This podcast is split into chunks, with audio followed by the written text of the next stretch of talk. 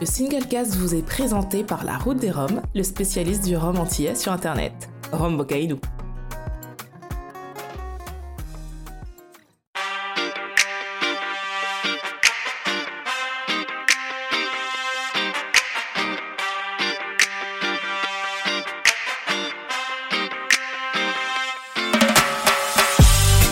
Donc le Singlecast, l'émission qui parle de Rome sans gueule de bois, et nous voilà donc pour un nouveau rendez-vous en ce mardi soir en direct sur les réseaux sociaux, euh, sur la page du Singlecast bien entendu, mais également sur la confrérie du Rhum. Je suis avec Laurent Cuvier et l'homme à la poussette. Laurent, bonsoir. Bonsoir Benoît, bonsoir tout le monde. Avec nous, nous avons également Géry Gitani, comme d'habitude. Bonsoir, bonsoir.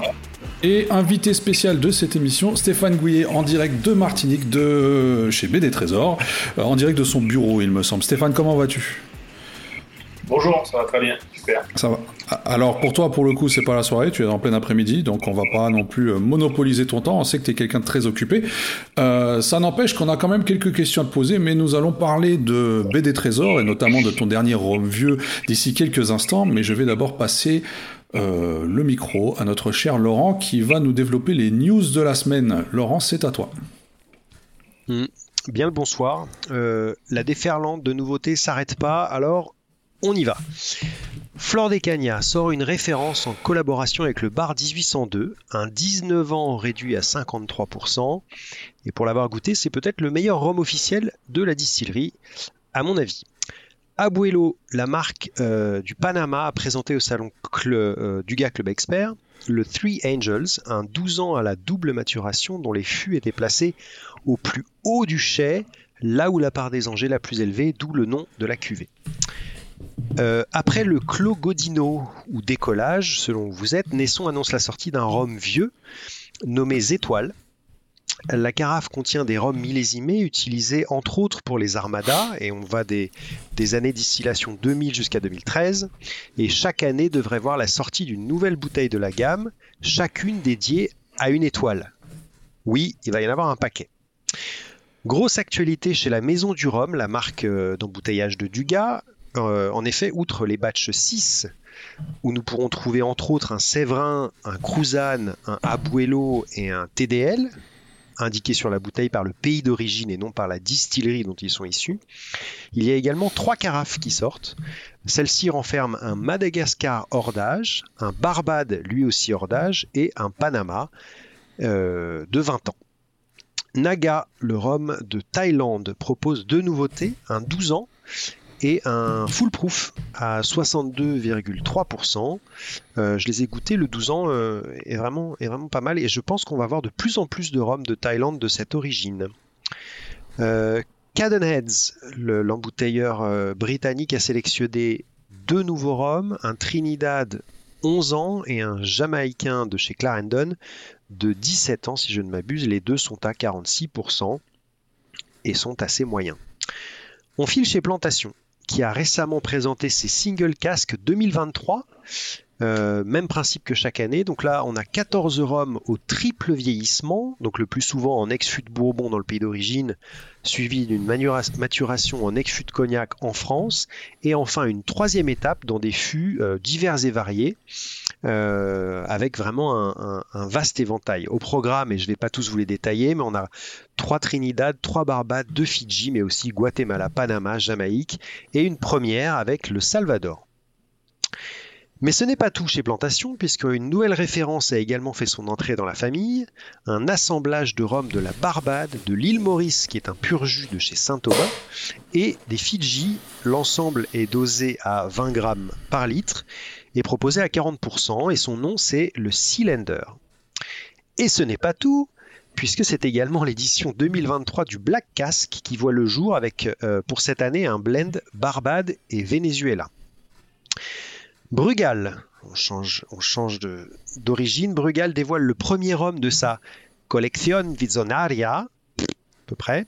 Sa particularité d'avoir séjourné quelques mois en fin d'élevage dans un fût où des fèves de cacao ont été préalablement toastées.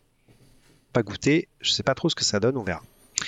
Santa Teresa dévoile son Speyside Whisky Cask Finish, euh, une finition de 13 mois dans un fût de whisky du Speyside donc, et c'est à 46%. A priori, c'est la première référence d'une gamme de cask finish chez Santa Teresa. Et pour finir, je vous avais parlé euh, il y a un mois d'un nouveau exceptional casque eh bien, en voilà déjà un autre qui s'appelle le Covenant. Voilà, il a bloqué. Un... Ah, ah, ah, c'est Exceptional casque, vas-y, vas-y. Ah ouais.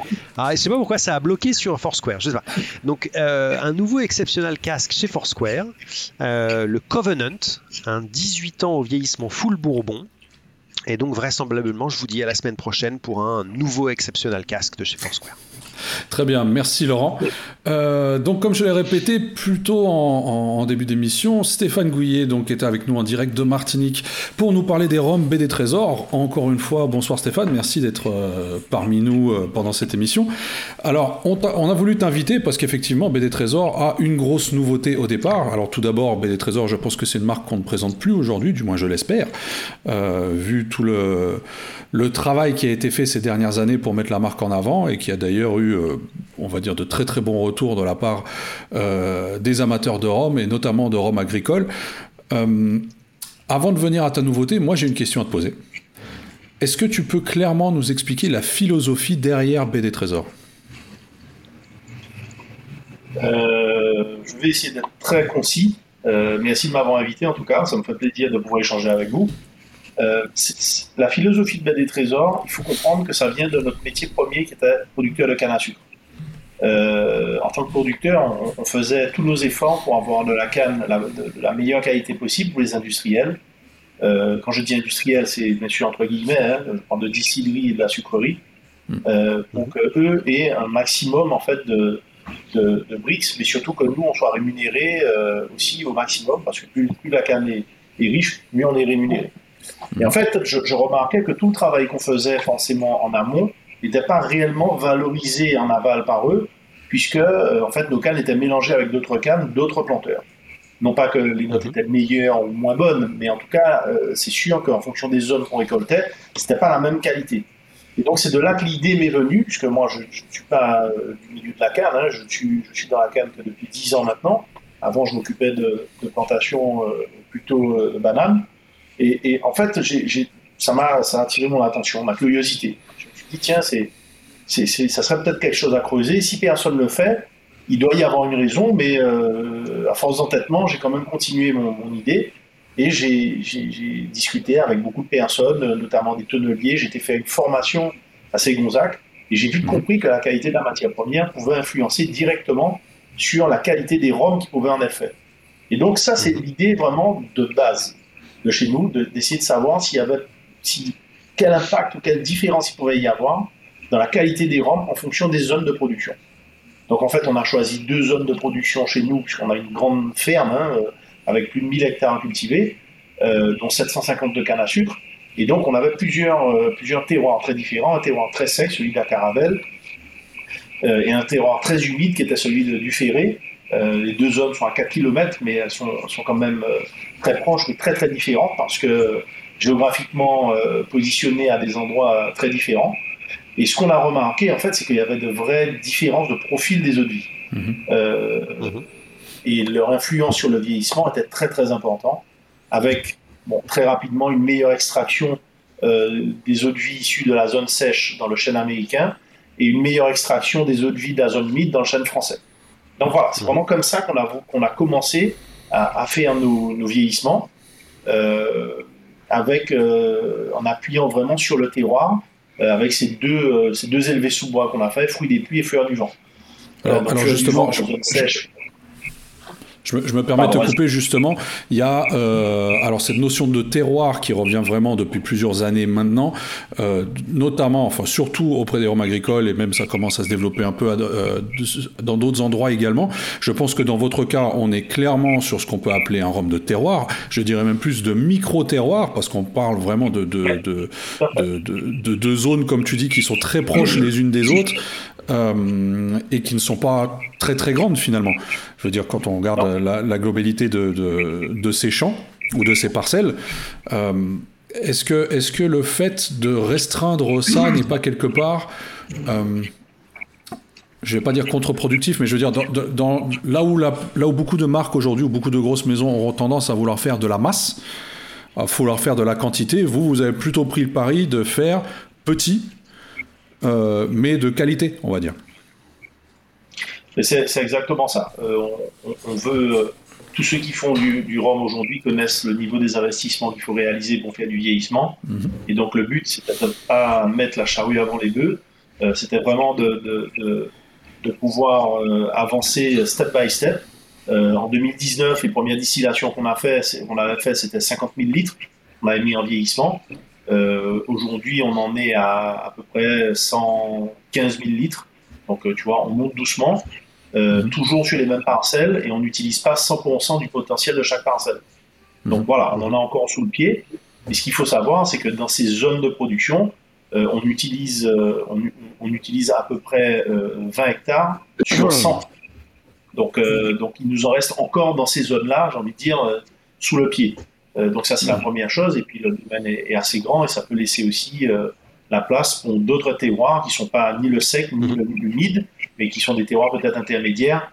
Voilà, donc il n'y a rien à l'étude pour l'instant, mais je veux dire, on est dans cette philosophie où on veut construire la marque, euh, on veut être sûr de ce qu'on fait, on veut avoir une redondance des techniques dans le temps, bien comprendre les process, euh, notamment de vieillissement. Ça, on a commencé depuis 2017 et, on a mis en vieillissement en 2019 avec euh, beaucoup, beaucoup, beaucoup d'essais euh, et je me souviens, je, l'ai déjà dit à, certaines personnes, donc Jerry, mais je me souviens de dégustations chez notre tonnelier euh, avec 85 euh, échantillons à déguster.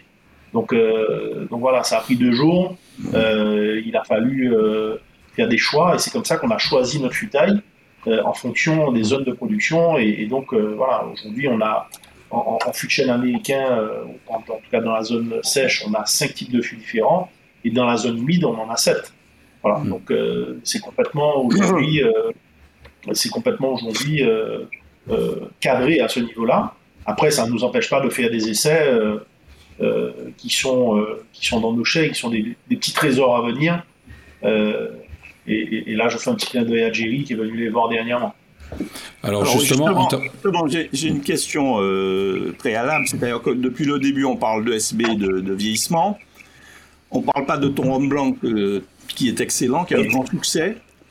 Hein, euh, le plein soleil, oui. le plein soleil. Et il n'était pas, prévu.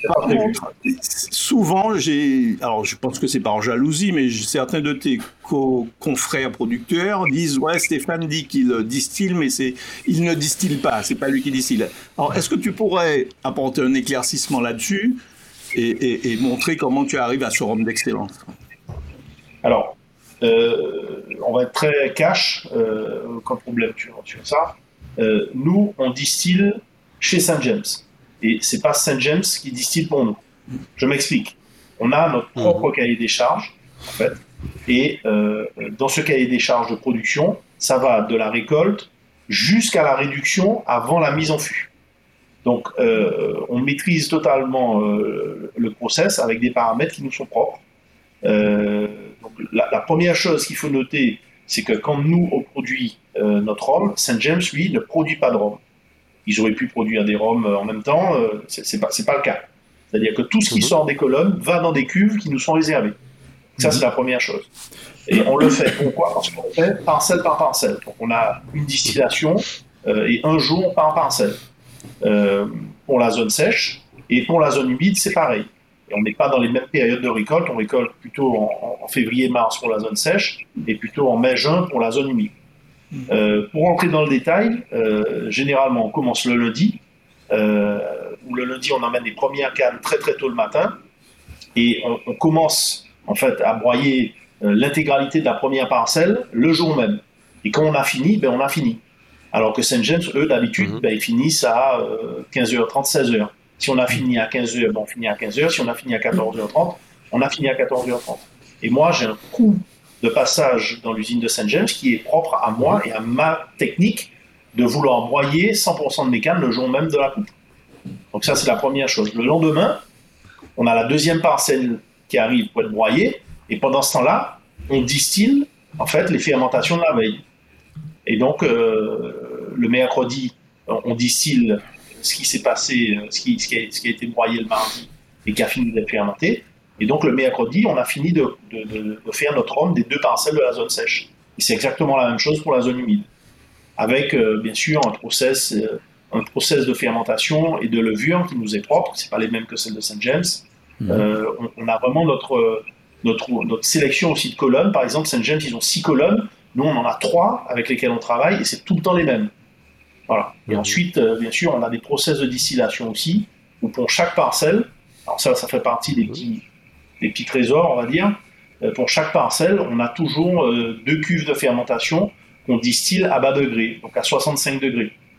Euh, donc ça, c'est des petites astuces qu'on a dans notre cahier des charges et qui nous sont propres et qui font que nos rhums sont complètement identitaires avec une signature particulière, notamment au niveau aromatique et, et au, niveau de, au, au, niveau des goûts, même des eaux de vie blanches. Comment, euh, bon, tu as répondu à tout un paquet de questions que j'allais te poser, mais tant mieux. Euh, donc, c'est bien clair, vous avez votre process à vous et ça va de, du champ jusqu'à la bouteille. Euh, comment autant toi et l'entreprise connaissaient les cannes, connaissaient les parcelles, les variétés, etc. Mais par contre, le niveau cahier des charges pour la fermentation, la distillation, comment vous avez euh, acquis un savoir là-dessus? Vous êtes Alors, fait des gens euh, qui... on, a, on a eu recours à un, un, un œnologue conseil, qui travaille avec nous sur le projet depuis le début, hein, depuis 2017, euh, et qui nous a aidés dans la, on va dire, euh, première rédaction du cahier des charges. Et ensuite, bien sûr, on a discuté avec Jean-Claude Benoît, euh, qui est le, mmh. le, patron de, le patron de Saint James, en nous disant bon ben voilà, il y avait Marc aussi Sassier qui était là autour de la table, et euh, voilà, on a dit nous on veut faire ça, on veut faire ça. Euh, ils ont fait des commentaires en disant oui, mais ça, ça sert à rien, ou ça, euh, ouais, c'est intéressant à voir, etc. Bref, enfin, on s'est mis d'accord sur, on s'est mis d'accord sur ce qu'on allait faire, et, et on l'a fait une fois qu'on était mis d'accord. Et chaque année, c'est Jean-Claude Benoît lui-même qui supervise, qui supervise que les paramètres de de production euh, et de distillation qu'on lui a donné sont, euh, sont respectés. Sont respectés ouais. avec, avec moi aussi dans la salle, des, dans la salle de contrôle, on regarde euh, pendant les deux jours de distillation comment ça se passe. Mmh. Alors depuis, on a eu euh, donc deux ESB qui sont sortis à, à, avec des récoltes, des années de récoltes différentes, euh, fruits des pluies mmh. et fleurs du vent. On a eu le fameux rhum blanc dont parlait Jerry juste avant, donc plein soleil, qui est également sorti à deux récoltes différentes, il me semble, de mémoire. Euh, et maintenant, ah. et maintenant, on a enfin le premier rhum vieux qui vient euh, donc d'arriver euh, dans, dans, chez les cavistes. Euh, Caracoli, le dernier petit bébé. Est-ce que tu peux nous en dire un peu plus? Alors, on est toujours dans la même euh, question que tu m'as posée tout à l'heure. Hein, C'est un peu l'ADN oui. de Belle et Trésor. On avait une approche, si tu veux, parcellaire. On a aussi une approche annuelle parce que aucun de nos cuvées, aucune de nos cuvées n'est mélangée d'une année sur l'autre. Donc il y a l'année de récolte sur chacune des bouteilles, donc fruits des pluies, fleurs du vent, plein soleil et caracolis. Chaque année seront euh, légèrement différents. Euh, et, et, cette différence provient uniquement de la qualité de l'eau de vie, euh, puisqu'on a essayé de figer les paramètres de vieillissement. Caracoli, en fait, l'idée c'était de, créer en fait quelque chose pour que le consommateur l'amateur de Rome puisse s'y retrouver. Et, donc ce que j'ai voulu, c'est euh, que Fleur du Vent, qui était le, de, le, le SB de la, sous bois de la zone sèche, euh, puisse en fait vieillir deux ans et deux mois de plus, euh, et qu'on puisse se rendre compte de comment dans un fût les arômes peuvent se concentrer et évoluer. Mmh. Euh, c'est pour ça que Caracoli, c'est exactement le même assemblage que Fleur du Vent, sauf qu'au lieu d'avoir été assemblé à un an et un mois, il a été assemblé à trois ans et trois mois. Mais c'est exactement les mêmes fûts. C'est exactement les, les, mêmes assemblages de fûts, dans des cinq fûts différents de, américains qu'on a. Euh, c'est les mêmes proportions, euh, sauf que bah, au lieu d'avoir un an et un mois, ils avaient trois ans et trois mois. Et ça permet de comprendre qu'on déguste, euh, pour ceux qui ont, qui ont participé à la masterclass, on a fait déguster en fait l'ESB euh, du gars Club Expert, hein, pardon. On a fait déguster en fait le Fleur du Vent 2019 et le Caracoli 2019. C'est ça. Et ça permet de voir les notes, notamment, frappant, hein, c'est les notes de vanille, qu'on avait beaucoup dans le 2019, qui étaient très fraîches, euh, alors que sur, sur Caracoli, on a des notes de vanille qui sont beaucoup plus élaborées, beaucoup plus cuites, euh, à la limite caramélisées, vous voyez, c'est, ça vraiment, et ça montre l'évolution et la concentration qu'il y a pu avoir dans le fût, euh, avec deux ans et, et deux mois de vieillissement en plus. Dis-moi, pour tes vieillissements, tu utilises euh, pas mal de fûts neufs, mais aussi des fûts roux. Est-ce que Oui. tu peux nous dire pour les roux ce qui avait été euh, le, le- le- le Alors, contenu des roux Pour, pour les roux de, de- américains, c'est des ex-bonbons.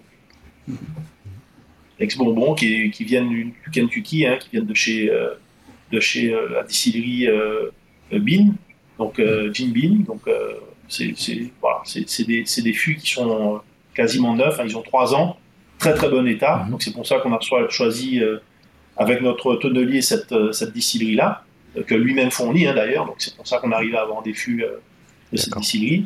Et pour, les, pour la, la zone, la zone humide, donc le chêne français, c'est des ex-cognac. Euh, De- dernière petite chose que je voulais rajouter sur, le, sur le vieillissement, euh, c'est que en fait, avec ce, ce principe-là, on va créer une collection. La collection s'appelle Intarsia. Intarsia, c'est l'art du bois. Et l'art du bois, nous, on entend l'art du vieillissement par le bois. Mhm. Euh, et le but est de créer en fait quatre hommes vieux dans cette collection. Donc le premier c'est Caracoli, qui est euh, trois ans et trois mois de la zone euh, de la zone euh, sèche. Euh, on aura euh, un six ans et six mois qui sera aussi pareil sur le même assemblage que Fleur du vent, que Caracoli, euh, qui va s'appeler. Bon, il faudra attendre un petit peu pour le savoir. Vous savez qu'on est assez fort dans dans ça. Ah, Et alors, voilà, juste- Caracoli veut dire alors, justement, c'est- c'est- que, veut dire Caracoli justement? C'est posé la question juste avant Caracoli, l'émission. c'est c'est la pointe, c'est la pointe extrême de la Martinique. C'est la pointe la plus à l'est et c'est l'entrée de la baie du Trésor. D'accord. Voilà. Ok, ok. Et en fait, sur cette ben pointe-là, il y a des levées de, il y a des levées de soleil qui sont très très rouges. Je ne sais pas si vous avez vu la vidéo de présentation, mais euh, ça rappelle beaucoup les couleurs qu'il y a dans la bouteille. Et donc, euh, c'est de là qu'est venu- venue cette idée. Voilà.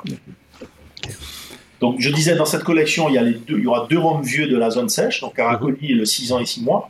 Et, dans la, et, et- et dans la, pour la zone humide, on aura un 4 ans et 4 mois que je suis en train d'assembler en ce moment-là, euh, qui sera de 2019 donc, et qui sera euh, le même assemblage que Fruits des Pluies. hein, on est toujours dans la même logique, euh, mais cette fois-ci c'est Fruits des Pluies, donc la zone humide, et on aura un 8 ans et 8 mois. Voilà. Le but est d'avoir dans cette collection 2019 les 4 hommes, mais elle Mhm. va être un peu déconnectée dans le temps, cette, euh, cette, Mhm. cette Oui, collection forcément. puisque cette année, je vais sortir Caracoli 2020, que je suis en train d'assembler, et je vais sortir aussi euh, ben, celui le 4 ans et 4 mois de la zone humide, Ouais. mais de 2019. Mhm. Donc à chaque fois, il y aura en fait des petits décalages comme ça, et pour constituer la collection 2019, ben, il faudra attendre 4 ou 5 ans.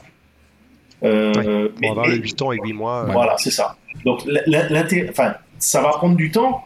Euh, ça va, ça va, ça va, ça va forcément intéresser euh, les amateurs qui sont assez, euh, assez pointilleux sur ça, parce que ça va vraiment donner, si vous voulez, l'impact que peut avoir les fûts. On a l'impact du terroir, on a l'impact des années, et là on va avoir l'impact du vieillissement.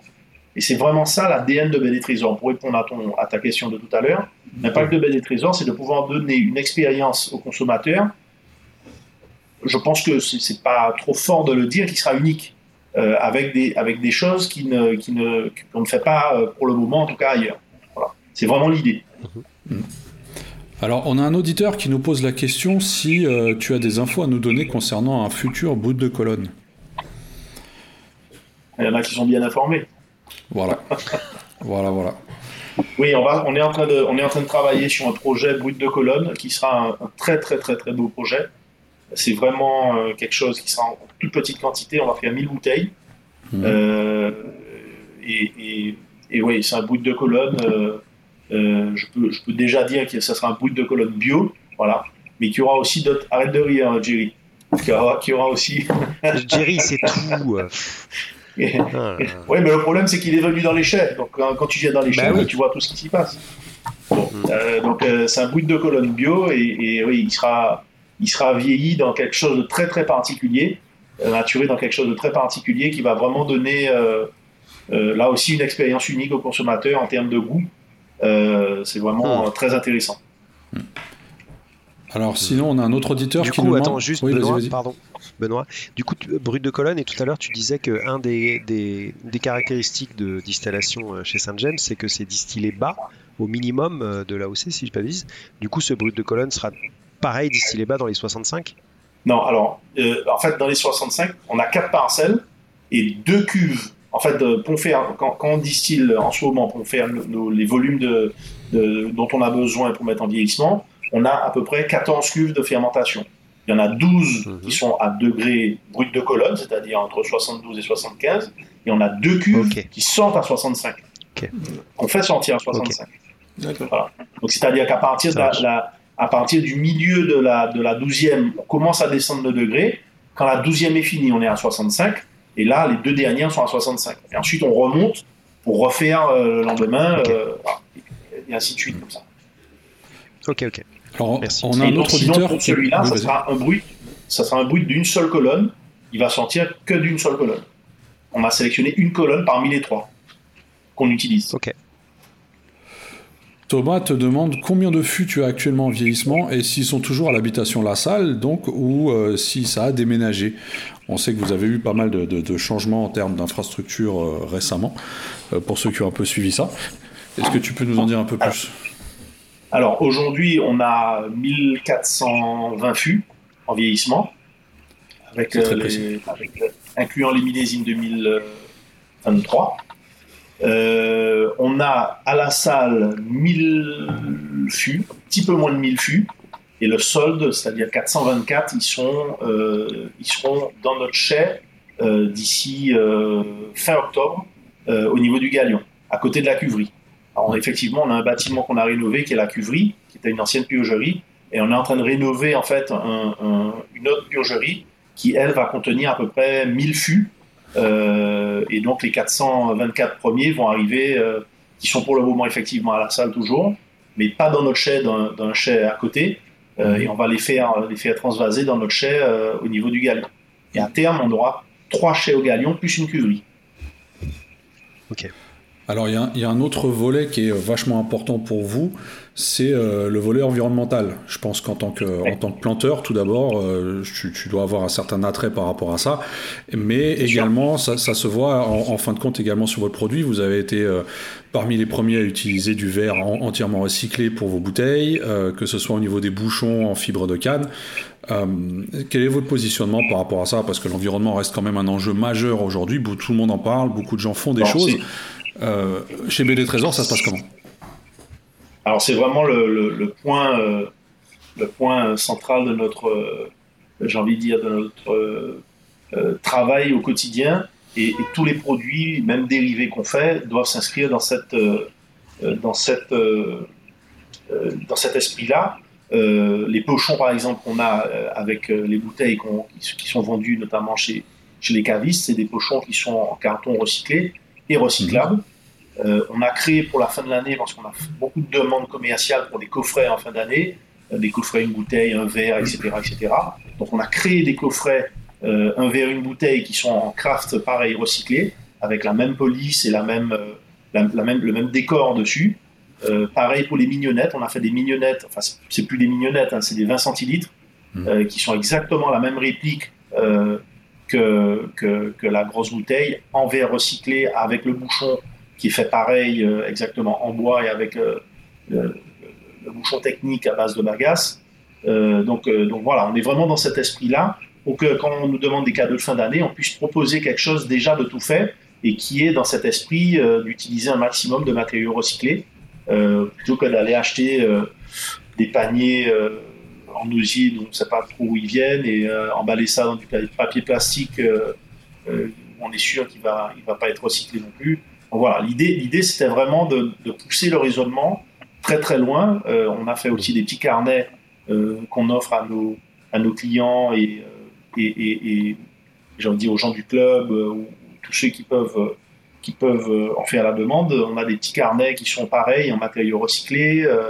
voilà, donc vraiment, on, on est dans cet esprit d'utiliser d'utiliser un maximum de, de ce qui peut se faire, quitte à être des fois un peu hors marché, Mais, mais bon, voilà, c'est vraiment l'esprit dans lequel on veut avancer.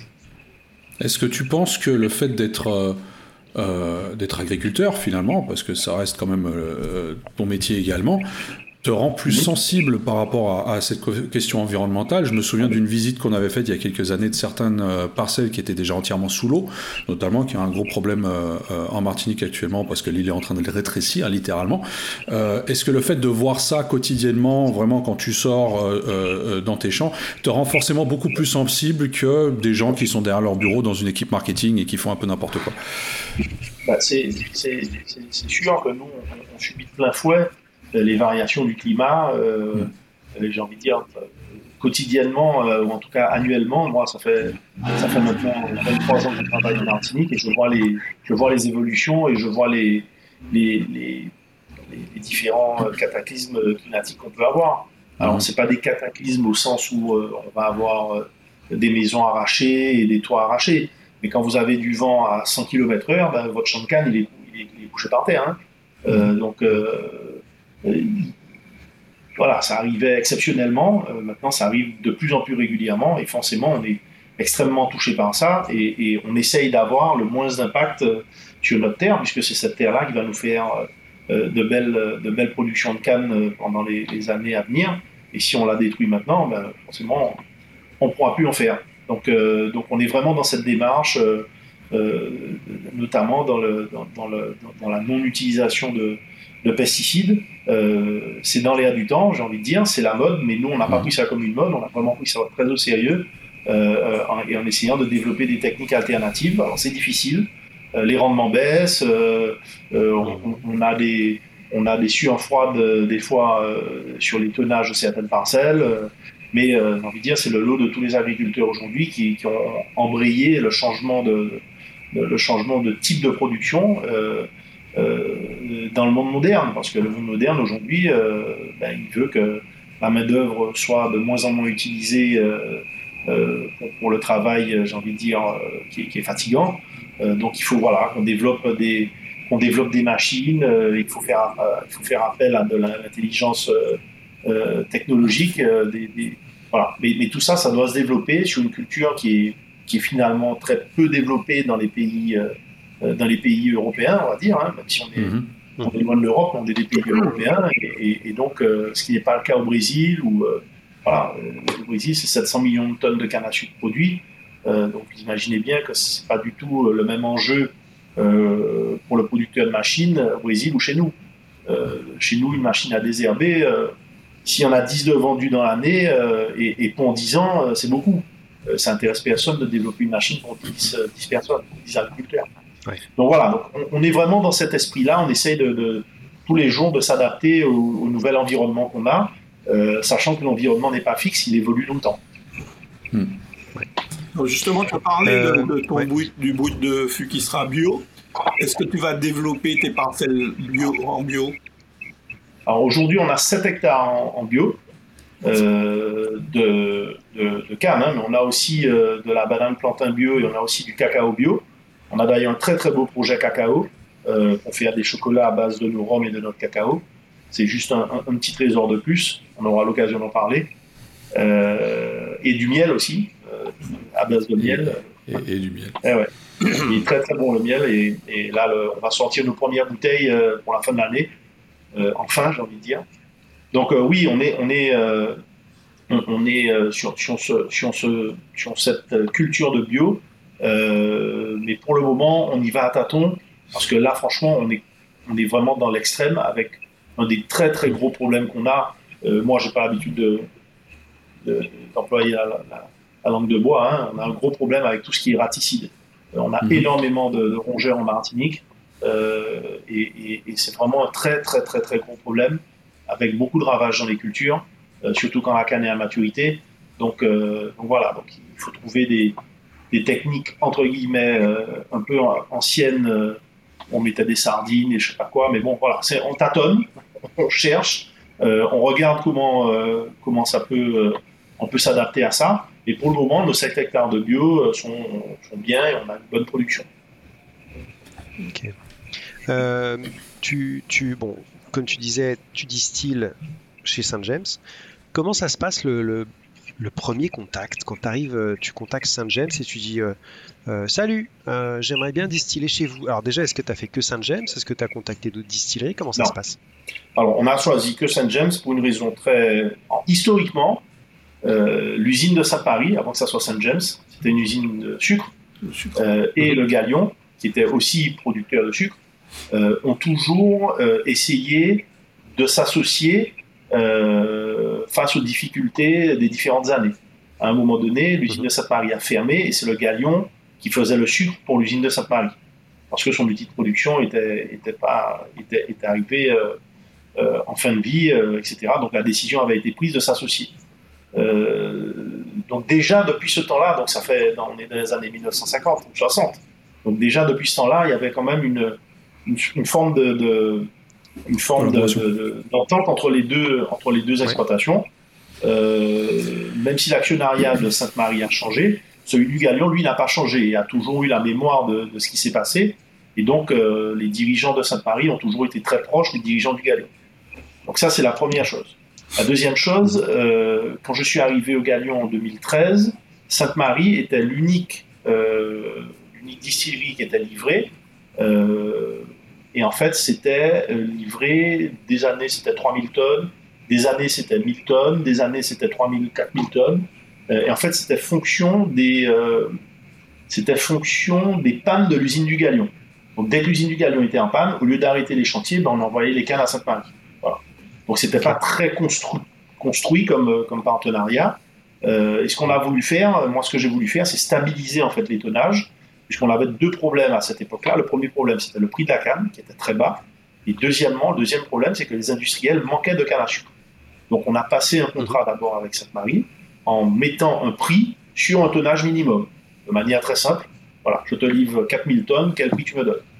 Euh, Donc on a monté le partenariat comme ça, et au fur et à mesure des discussions, euh, est arrivée en fait euh, la possibilité de pouvoir distiller chez eux avec notre cahier des charges.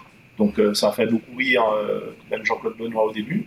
Euh, mais finalement, de fil en aiguille, on est, on est arrivé à, un accord. Et, aujourd'hui, on, a un vrai partenariat qu'on a signé entre RMSJ et, et Monsieur Caillard directement et nous pour qu'on puisse, puisse continuer en fait à avoir cette espèce de synergie qu'on a. Euh, on, ne on fait pas que distiller chez eux, on fait pas que leur livrer des, des, des cannes à sucre, on a aussi des échanges techniques, euh, des essais, euh, des, des échanges de variétés, des voilà. Donc on, on- on a un vrai partenariat sur les enjeux en fait qui sont vraiment colossaux à venir. Ok. Et du coup, pour terminer sur ce point-là, est-ce que vous avez de- la moindre, le moindre désir ou le moindre souhait de vous, vous y mettre vous-même? Alors, tu disais tout à l'heure que c'est des investissements colossaux au départ, euh, mais est-ce qu'à un moment, si voilà, euh, vous augmentez vos quantités euh, tranquillement, ça marche? Est-ce que avoir votre propre appareil de production, c'est quelque chose qui vous intéresse? Alors, très, très objectivement, non. En tout cas, Mhm. pas pour l'instant et pas avec les volumes qu'on a prévus de, de- de broyer. Euh, Aujourd'hui, on utilise l'usine euh, deux fois trois jours. Et j'ai envie de dire, c'est deux fois deux jours et demi. Parce que le, le premier jour, euh, le, le premier jour, quand on fait, la, quand on fait la, le broyage, euh, on ne fait que le broyage. C'est le lendemain qu'on distille et qu'on broie la deuxième parcelle. Et le mercredi, en fait, on, on- on distille la deuxième parcelle, mais eux broient leur canne euh, en fermentation. Vous voyez? Donc, on est dans une espèce de, de- d'accord qui est, qui est assez fluide, euh, qui permet d'avoir cette identité, puisque c'est complètement tracé, a une traçabilité totale. Euh, et euh, je veux dire, en, en- on va dire en 5-6 jours, même, alors, on va même mettre 6 jours, en 6 jours, on arrive à faire notre production. Donc, euh, Hmm. j'ai pas d'intérêt à, à- à avoir des Ouais, broyeurs qui vont me broyer euh, 30 tonnes par jour et, et d'étaler en fait mes 1500 tonnes sur, euh, sur, sur, euh, sur 50 jours.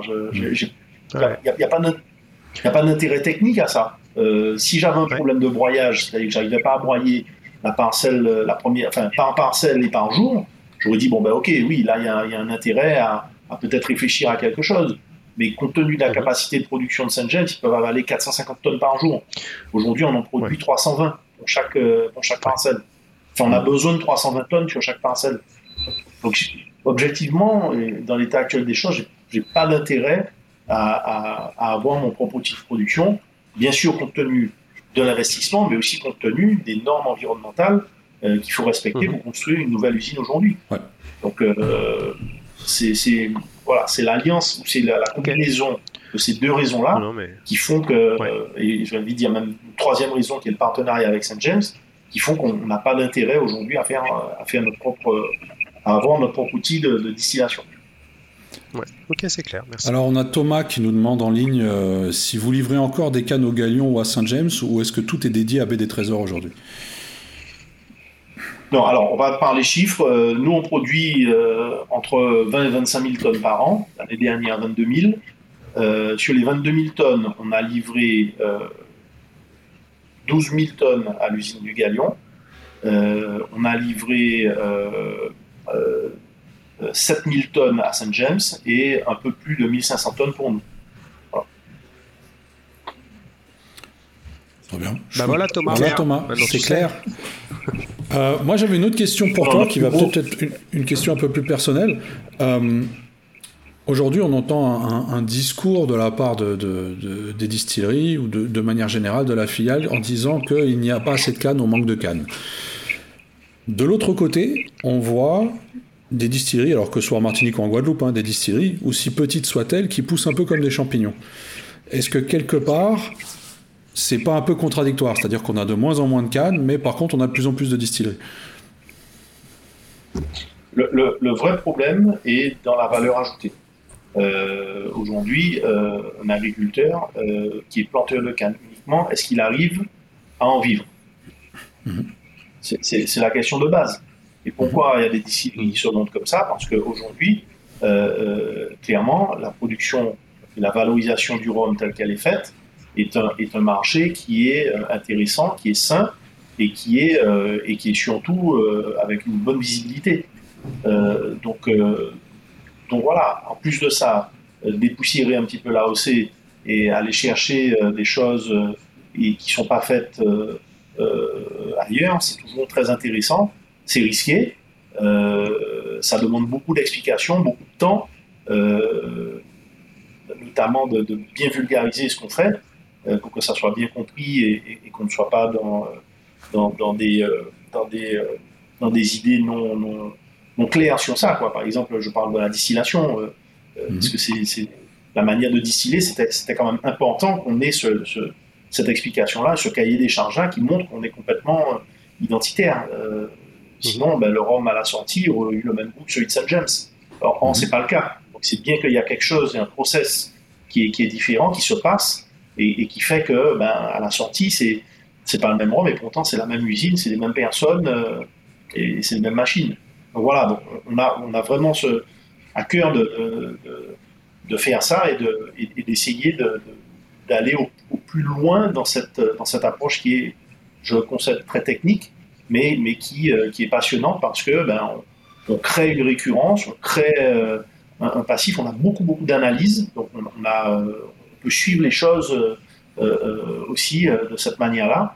Et c'est vrai que les assemblages au début, on les faisait beaucoup par rapport au taux de tanin, on regardait, on faisait des ajustements, et, le premier assemblage c'est fait aussi un peu comme ça. Alors, après, ah, bien sûr avec la dégustation, hein. et après ça permet de créer une récurrence aussi dans le temps, et de ne pas, de pas y aller au doigt mouillé forcément. Mais donc, si, je comprends bien ce que tu dis, les, planteurs ont donc aujourd'hui plus intérêt à créer leur propre rhum plutôt que de simplement cultiver de la canne et de la revendre à des distilleries déjà existantes. Alors, ça, dépend, ça dépend, de, ça dépend de, la, typologie du planteur. Euh, si c'est un planteur qui a que ça comme métier euh, euh, et, qui, et qui a un bon contrat avec une distillerie, je ne sais pas s'il a intérêt à avoir sa propre marque. Nous, on mhm. n'est pas dans ce cas de figure-là, on, est dans, on est dans une plantation qui est quand même assez grande, euh, qui est très industrialisée, euh, qui a beaucoup très, très mécanisée avec de la main-d'œuvre, etc. Et donc, mhm. nous, euh, l'intérêt stratégique pour nous était de se dire est-ce qu'il faut qu'on continue à être que planteur de canne ou est-ce qu'il ne faut pas qu'on crée de la valeur ajoutée Valeur ajoutée que le Galion a toujours eu. par le sucre Mhm.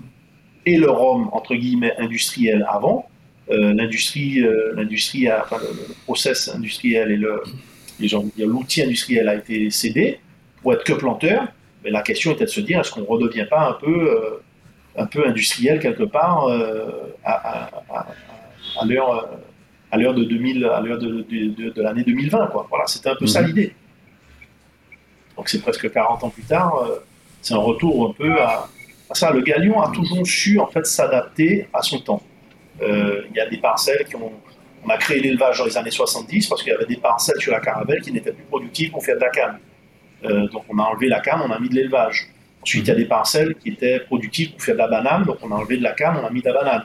Euh, voilà, donc on s'adapte en fait en permanence. On a cédé l'usine du Galion parce qu'elle était plus rentable à un moment donné.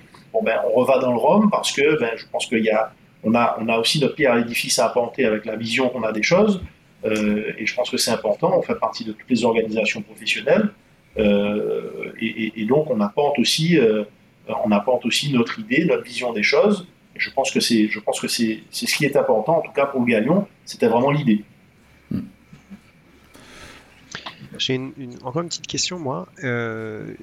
Co- comment ça se passe quand on, on va dire, voilà, la décision est prise, des investissements sont faits, des accords sont passés, ça distille, euh, c'est dans les cuves, il y a la mise en bouteille. Comment ça se passe?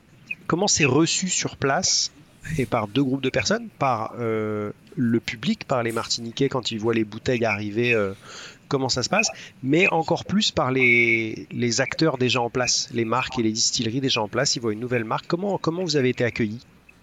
Alors, là encore, il n'y aura pas de langue de bois. On, a, euh, on a gardé les choses extrêmement secrètes euh, Mhm. jusqu'à euh, septembre 2021. Euh, jusqu'à septembre 2021, je pense que personne en Martinique n'avait entendu parler de notre projet. Euh, on est arrivé, euh, on est arrivé chez Dugas, au salon Dugas, euh, devait être le 17 ou le 18 septembre. Avec ça dans nos, dans nos valises, ça commençait à, Mhm. a fuité parce qu'on avait fait une, une interview dans le quotidien euh, d'un Martinique qui s'appelle le France Antilles. Et, euh, et donc ça commençait à fuiter tout juste. Mais, euh, mais c'était vraiment ça. Le, le- c'était vraiment ça. On était prêt à, à, à ce qu'il y ait une fuite. hein. On était prêt avant ça. Mais on l'a jamais activé puisqu'on est resté sous les radars, entre guillemets. Et jusque-là, il y avait quelques personnes au courant. Euh, il, y avait, il y avait Jean-Claude Benoît, bien sûr, euh, Marc Sassier. Mais au niveau de Saint-James, c'était que eux qui étaient au courant. Voilà. Euh. Les équipes de Saint-James me voyaient venir, sortir, euh, savaient bien que j'étais le galion, me voyaient faire des allers-retours euh, avec, des, avec des lots de cannes qui étaient mis d'un côté euh, pour pas être mélangés, un nettoyage de l'usine, etc. Donc forcément, ils se posaient des questions, mais ils savaient pas réellement ce qui se passait. Euh, donc, euh, donc voilà. Ensuite, il y, a eu, il y a eu quelques personnes qui ont été mises au courant euh, proches dans la profession, mais euh, je veux dire, chacun a gardé le secret. Voilà. donc, donc à ce niveau-là, avant la sortie, on n'a pas eu de, on n'a pas eu beaucoup de, Mhm. on n'a pas eu beaucoup de crainte par rapport à ça. Ensuite, une fois qu'on est sorti, ça a été plutôt la stupeur. Euh, Qu'est-ce que c'est que ce bordel? Per- Personne ne les a vu venir. Euh, Qu'est-ce que vous foutez en Martinique? C'est pas possible. qui Enfin, bon, voilà. Voilà. Non, là, je ne vais pas dire. Tu peux, tu peux te mettre de pas dire. Mais bon, euh, voilà, il y a- il y, a eu, ça a quand même, ça a quand, ça a quand même, ça a quand même un peu euh, étonné, Ouais, on va dire. Mais après, on a, Ouais. bon, commercialement, c'est la guerre commerciale ici. euh, voilà, c'est tout. hein, sur- quand tu vas dans un restaurant, si tu veux avoir ce restaurant-là avec ta marque, euh, voilà, tu, tu, bon, les mecs, ils ont, c'est sûr, on arrive sur un marché qui était déjà établi, hein, donc, euh, donc c'est pas facile tous les jours euh, par rapport à ça, mais il n'y a pas de, on n'a pas de, comment dire, on n'a pas de bâton dans les roues dans le sens où euh, on va pas nous, on va pas essayer de nous chercher euh, des problèmes là où il y en a pas. Mhm. Quelques-uns Ok. qui ont cherché, mais j'ai préféré leur donner la réponse directement par mail. Donc euh, ça s'est résolu assez rapidement. Et au niveau de la OC Ok.